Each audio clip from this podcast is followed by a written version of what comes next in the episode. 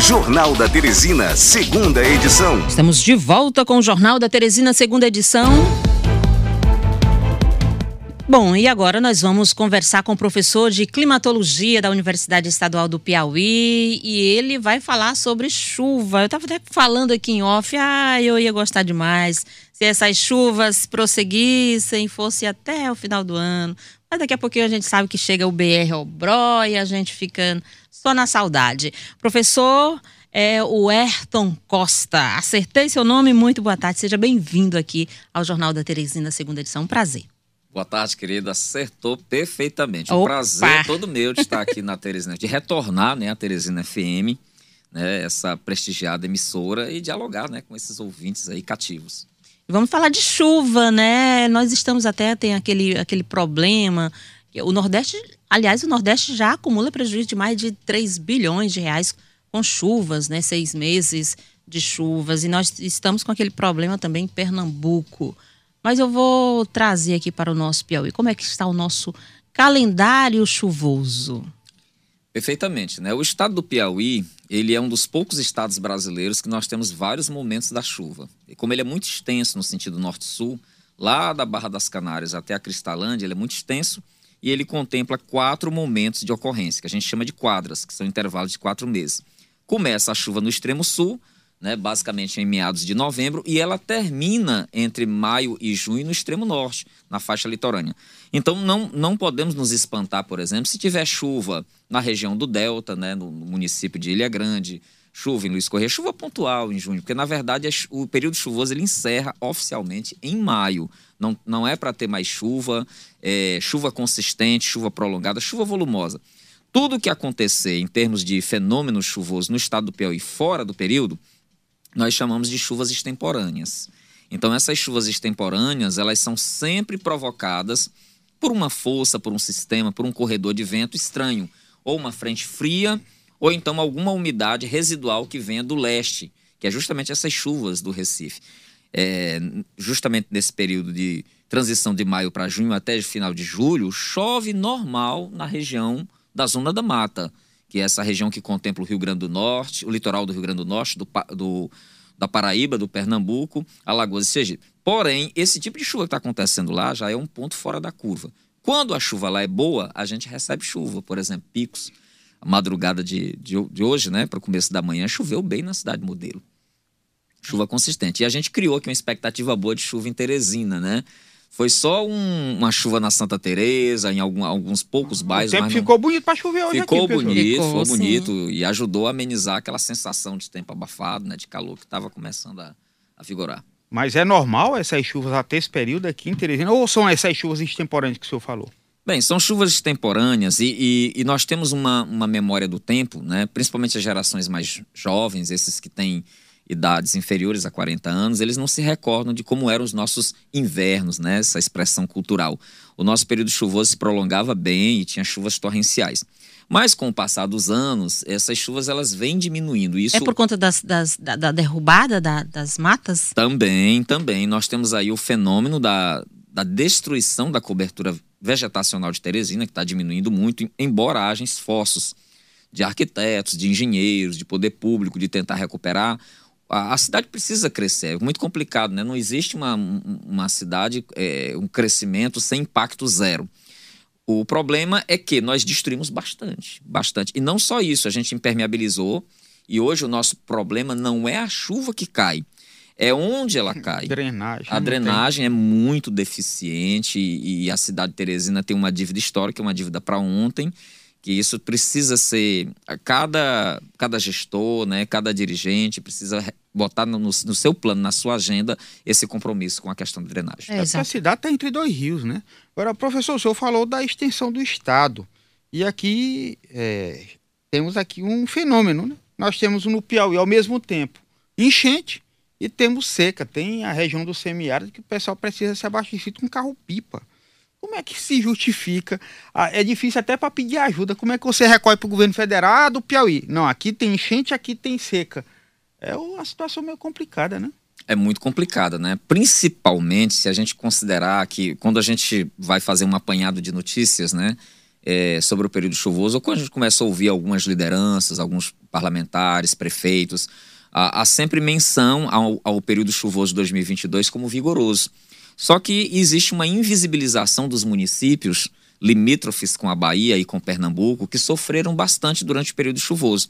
Porque, por exemplo, não adianta cair no município de Jaicós uma chuva de 60 milímetros e depois não cair mais nada. Então, aquela chuva ali, rapidamente absorvida pelo solo, evapora e o restante do, dos meses e dias, como fica a vida do produtor? Então, nós tivemos no estado do Piauí a pior de todas as secas, que é aquela seca que você vê tudo verde. A seca verde. Seca verde, mas não, mas não sustenta nenhum, nenhum cultivo. Percas imensas no, na lavoura do milho é, na lavoura da mandioca, ou seja, não, não, não se plantou um, um legume, não, não, teve consistência em alguns municípios, enquanto que outros, e aí vem o, o extremo, né, a ironia, por exemplo, você chegava em Miguel Alves, chegava em União, tudo embrejado, ou seja, teve uma boa safra, já estavam partindo, por exemplo, para a terceira ou quarta safra de, vamos dizer, de milho, né, vamos dizer assim, milho ligeiro, e tudo embrejado, já se perdendo. Então a gente convive com esses extremos, e esse ano foi pior, porque se a gente considerar que 2021 foi ruim, 2020 foi muito bom, 2020 foi um ano democrático. Choveu bem no estado do Piauí, choveu em todo o Piauí, inclusive no sertão. Mas 2022 nós tivemos um plus absurdo de umidade no Vale do Longá e na Grande Teresina. Então, essa área que pega ali Barras, Esperantina, Luzilândia, até o Médio Parnaíba, ali na altura de Palmeirais, choveu demais. Então, esse tipo de chuva tanto a, a, a escassez de municípios como é, Pio Nono, São Raimundo Nonato, Caracol, é, é, paulistana, que foi ruim, como esse excesso, prejudicam a economia do a Estado. A economia, exatamente. É, professor, mas, eh, desculpa, Marlene, é, é, é, o senhor tratando de seca verde, a perspectiva então de queda de produção, sobretudo na agricultura de subsistência, que é aquela roça que o cara vai lá produzir e tal? Exatamente. Esse tipo de prejuízo ele, num primeiro momento, ele, ele não é muito percebido né, pelo conjunto da população, mas ele vai se revelar no, no custo, no preço do alimento que o cidadão piauiense consome. Ficar mais escasso, né? Vai ficar mais escasso, porque é, a gente sabe que o agricultor familiar é quem produz o alimento que vai para a nossa mesa, em que pese algumas situações que nós dependemos da central de abastecimento estadual, né, de hortifrutis e, e mesmo algumas hortaliças que vêm de municípios estados vizinhos, nós sabemos que a produção do Piauí é muito consistente. O, o IBGE provavelmente deve divulgar um balanço. Eles sempre têm uma reunião, a, tem a Reagro, né, para divulgar um balanço de safra. O agronegócio, mais uma vez, deve ter uma, uma safra extremamente favorável, porém, a agricultura familiar vai ter pontos positivos e pontos negativos dependendo do território. Dependendo do local que ele vai fazer o seu plantio, né? Exatamente. Como geralmente não espera muita chuva, se ele tiver feito num local baixo, aí a, a já perdeu todo o plantio. Eu tenho aqui a Cleude Maria Lopes, ela diz: devemos nos conscientizar que hoje tanto o Estado como empresas em geral devemos começar a atuar com a preocupação voltada para a sustentabilidade, tendo em vista as mudanças climáticas recorrentes. É a Cleude. Perfeitamente. Eu creio que isso é a agenda pública de um gestor, é a agenda dos executivos de qualquer empresa, é a agenda da sociedade. A gente faz cada qual a nossa parte, é aquele lema clássico dos ambientalistas, né? Você vai pensar globalmente e agir localmente. A gente precisa desenvolver algumas ações para dar assim, uma espécie de choque de realidade na natureza. O tempo da natureza é diferente do nosso tempo. Tudo na natureza ocorre de uma forma muito lenta, as transformações são lentas, né? E o homem é muito ligeiro, muito acelerado. Mas se a gente não começar a mudar nossas atitudes, essas condições adversas, essas condições extremas de seca, de chuva, de incremento de radiação, vão começar a tornar, vão, vão diminuir a qualidade de vida do ser humano. E eu digo isso não só do ponto de vista da, da produtividade agrícola, mas, por exemplo, a disponibilidade de água doce a segurança hídrica, a questão da saúde. A gente viveu, estamos ainda dentro de um ciclo pandêmico que tem um forte ingrediente climático e ambiental. Então, está é, é tá tudo muito conectado. Então, a gente precisa mudar as atitudes, mas é preciso também que, que os estados, é, estados que eu digo os países, as nações façam seu dever de casa e que os agentes privados que oferem lucro ou explorando recursos da natureza possam também dar sua contribuição, ok? Pra, até mesmo para manter seus dividendos no futuro. Eu acho que está muito ainda muito parado. Precisava assim de um estalo assim. Eu, na verdade, eu nem sei o que, que precisa. Nós tivemos aí uma pandemia. Estamos assim já a pandemia, a pandemia da Covid-19 já está se definhando, mas parece que não, o ser humano não aprendeu nada com isso. E agora nós temos também vem tá vindo aí a varíola do macaco e, e é mais doença e é mais coisa e enfim, e parece que o ser humano ainda está dormindo, precisa assim do. Eu era criança quando ouvia falar da, da, da questão da, do, dos os ambientalistas já previa para em 2022, eu achava tão longe, 2025. Olha aí, chegamos. Eu era criança, a gente ouvia aquelas canções maravilhosas do Roberto Carlos, falando das baleias, né, falando da Amazônia, né? E achava aquilo tudo muito distante, né? Hoje a gente a gente contempla algumas situações que não é mais discurso romantizado de ambientalista. É uma realidade física, ela é palpável, ela não é mais um, um discurso, não é uma narrativa, e a gente precisa realmente se adequar. Hoje, todas as empresas, as empresas sérias, as grandes empresas, colocam lá nos seus, nos seus planejamentos estratégicos a variável ambiental. Eles já começam a se preocupar porque quando o meio ambiente está ruim, isso interfere no negócio. Interfere, por exemplo, nas lavouras, interfere no, no, no, desempenho dos trabalhadores, né? Então, há necessidade de contemplar essa variável para que a gente possa ter mais qualidade de vida e produtividade. Professor, parece também que tem uma mudança é, climática mundial, né? É, onde era frio está mais frio, onde era quente está mais quente, o mar está invadindo a faixa de terra, os rios estão secando e as providências parece que estão assim, não estão no mesmo passo. É o que a Marlene falou, parece que a pessoa assim tá, dormiu, cochilou e o tempo vai passando e se a gente não tomar uma providência, a gente vai terminar sendo engolido e sofrendo cada vez mais. Eu queria, antes que o professor respondesse, tem aqui uma mensagem assim: boa tarde, parabéns pelo trabalho, professor, explicando os acontecimentos climáticos, as mudanças do tempo com muita propriedade didática, orgulhando a nossa geografia. É o Francisco Souza. Ah, o Francisco Souza é um grande parceiro, meu abraço, né, é? para o Francisco, para todos os geógrafos, para todos os pesquisadores, né, e alunos do curso de Geografia, de Engenharia, da Agronomia, Biologia, que são grandes parceiros.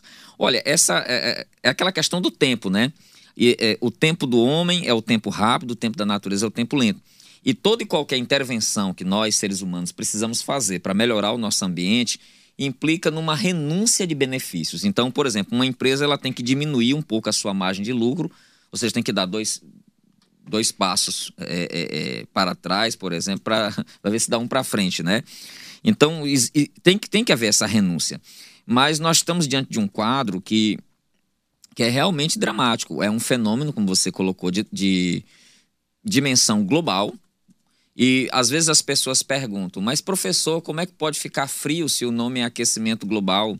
Veja bem, nós temos um planeta que ele, ele recebe energia solar, que o grande conector, o grande indutor do aquecimento é o Sol.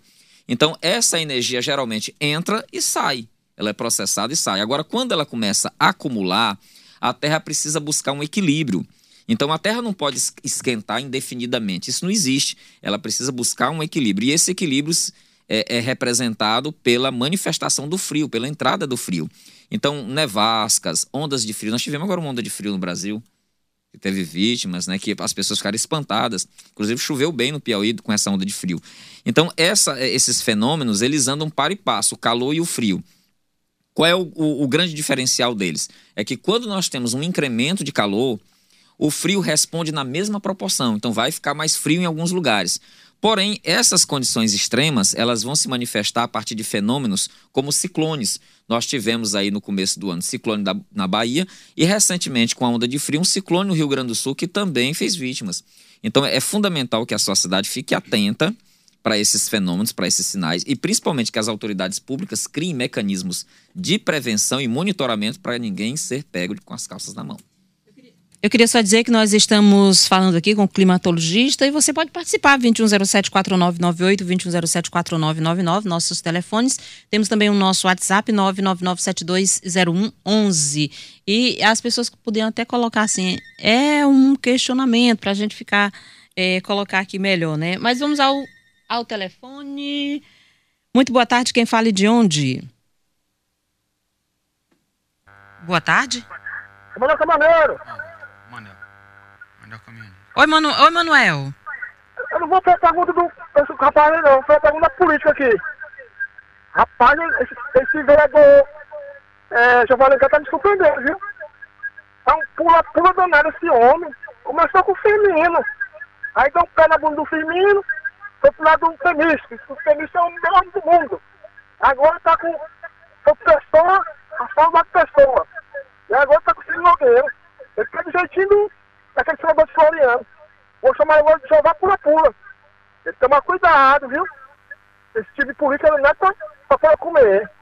E aqui tinha um jornalista aqui, em televisão hum. de 80, hum. que ele ia ver só no do papo. Até morreu, era gente boa. Mas foi só rancor, né? E acabou na política.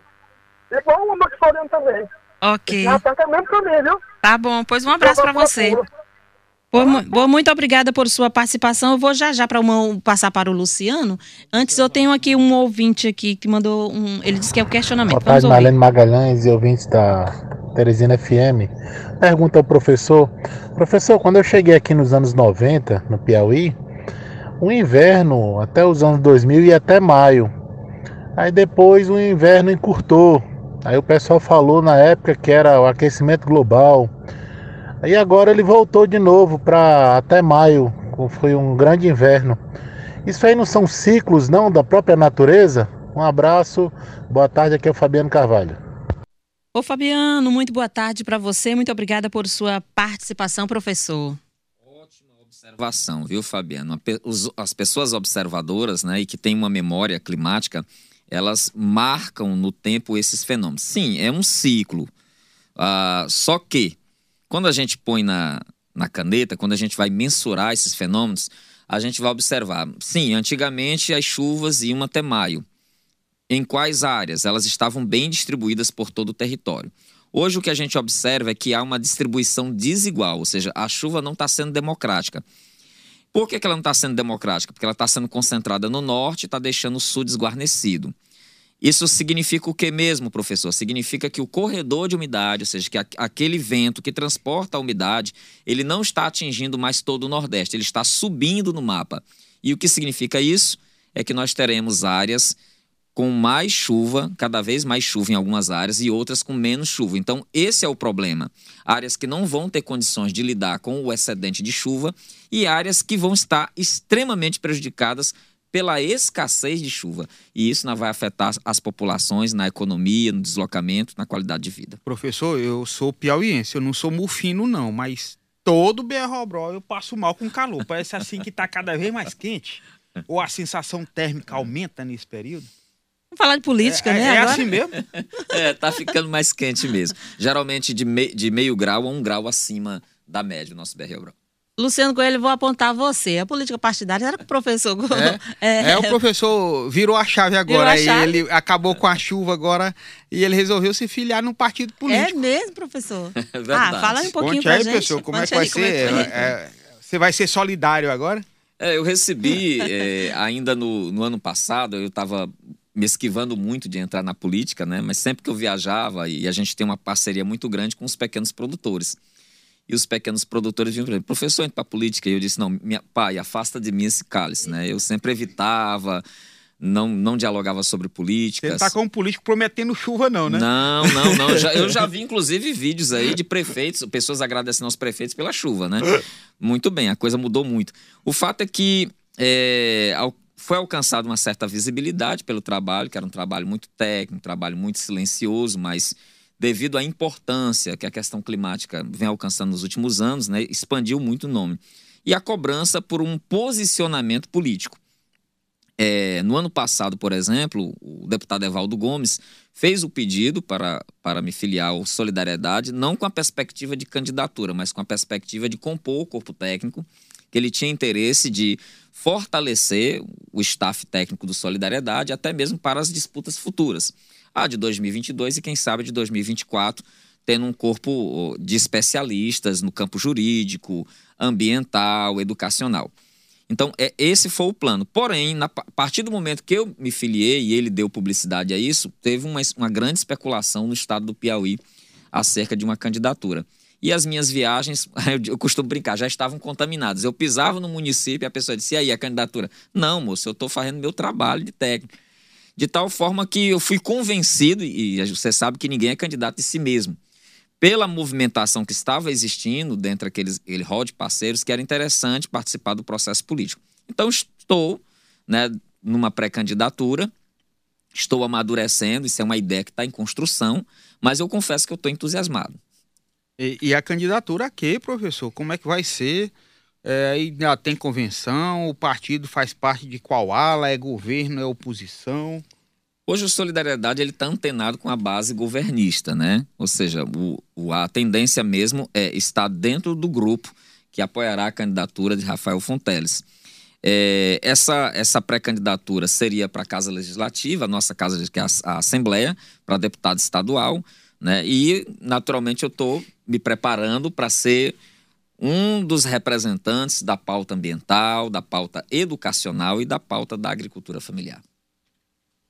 Professor, é, como é que o senhor está vendo o cenário hoje, o político? O que senhor é técnico, tá, começou a observar de fora, agora que o senhor está ingressando no, no movimento político propriamente dito, no partidário. Como é que o senhor está vendo esse cenário? Bem, eu sou verde na política, né? Mas na, é, antes eu estava andando para fazer o meu trabalho técnico e, e, a gente sempre ouvia muitos comentários. O que eu estou vendo é um cenário é, extremamente polarizado, isso não só no plano nacional, mas no plano estadual também. Existe uma polarização, você tem dois grupos muito fortes, um grupo situacional, um grupo governista e um grupo de oposição. É, nos municípios, essa disputa essa, essa polaridade, ela se revela de uma forma muito marcante. Aliás, quando se fala de município no interior, sempre você tem dois lados muito definidos, né? Não existe nenhuma opção para terceira via. De tal forma que, que aquele, aquele lado, que aquele município em que você tem a corrente majoritária no município, que tem o poder, está com o governo, consequentemente, geralmente a oposição está com a oposição. Com raríssimas exceções, onde a gente chega no município e os dois lados estão com um segmento de candidatura estadual. O fato é que vai ser uma eleição extremamente disputada, a gente percebe isso, disputada para o cargo majoritário, disputada para os proporcionais, talvez seja uma das mais disputadas dos últimos anos, né? É, principalmente pelo volume que a gente está, exemplo, vocês que são da comunicação, têm mais contato com outras é, lideranças e outros pretensos candidatos, devem perceber que o que se denomina como pré-campanha está saindo mais como campanha. É, é mais campanha do mais que qualquer outra. a própria campanha. Então é, é uma pré-campanha muito rica, é uma pré-campanha de muita presença mesmo. Nunca a gente viu a narrativa política tão escancarada. Então esse é o cenário que nos reserva. Se a pré-campanha está com a temperatura, ou seja, o aquecimento global já chegou na pré-campanha. Imagine a campanha. Então, é. é por aí. É, eu, eu, eu, desculpa, Marlene. Pode falar. É, o senhor falou que tem viajado muito. Eu lhe pedi um cenário da política. Eu ia lhe pedir agora um cenário da realidade dos municípios por onde o senhor passou. Estrada, saúde, educação, segurança, como é que o senhor ouviu? O básico, como é né? Isso? O básico. Muito bem, vou fazer um cenário muito franco, né? Eu creio que uh, um cenário realista do que a gente vê. O que é que nós identificamos? O, o mais grave problema do estado do Piauí é justamente o do abastecimento hídrico. Tá? Talvez seja o problema em que as elites políticas mais escamoteiam e escondem. Ou seja, o município tem água, mas que água? Não é água de qualidade. A água tem um odor, a água tem um sabor, e essa água pode provocar algum dano à saúde das pessoas. Então é um, um problema gravíssimo, é um problema para ser resolvido para ontem. Não, não é só o município que não tem água. Aquele que tem, tem água de péssima qualidade. E vai chegar um momento que esse problema vai ser identificado até do ponto de vista de um laboratório para fazer possíveis relações com a saúde pública. Quando a gente fala do quesito mobilidade, nós temos aí, infelizmente, o nosso Estado, apesar de todos os esforços históricos que foram feitos por muitas gestões, de integrar os municípios, nós temos ainda um Estado profundamente desarticulado. A gente tem municípios que têm profunda ligação econômica e afetiva e, e são ilhados, e, tem, e não tem comunicação por estradas de qualidade.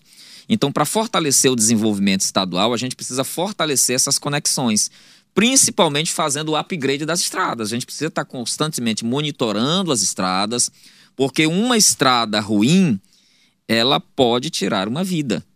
Né? E uma estrada boa pode salvar vidas.